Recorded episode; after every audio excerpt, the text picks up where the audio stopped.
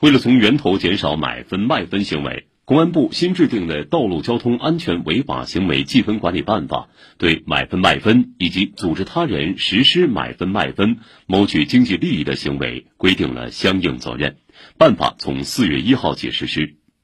根据办法，机动车驾驶人请他人代为接受交通违法行为处罚和记分，并支付经济利益的，最高将被罚五万元，同时依法对原交通违法行为作出处罚；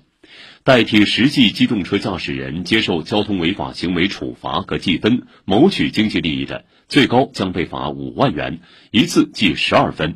组织他人实施买分卖分谋取经济利益的，最高将被罚十万元。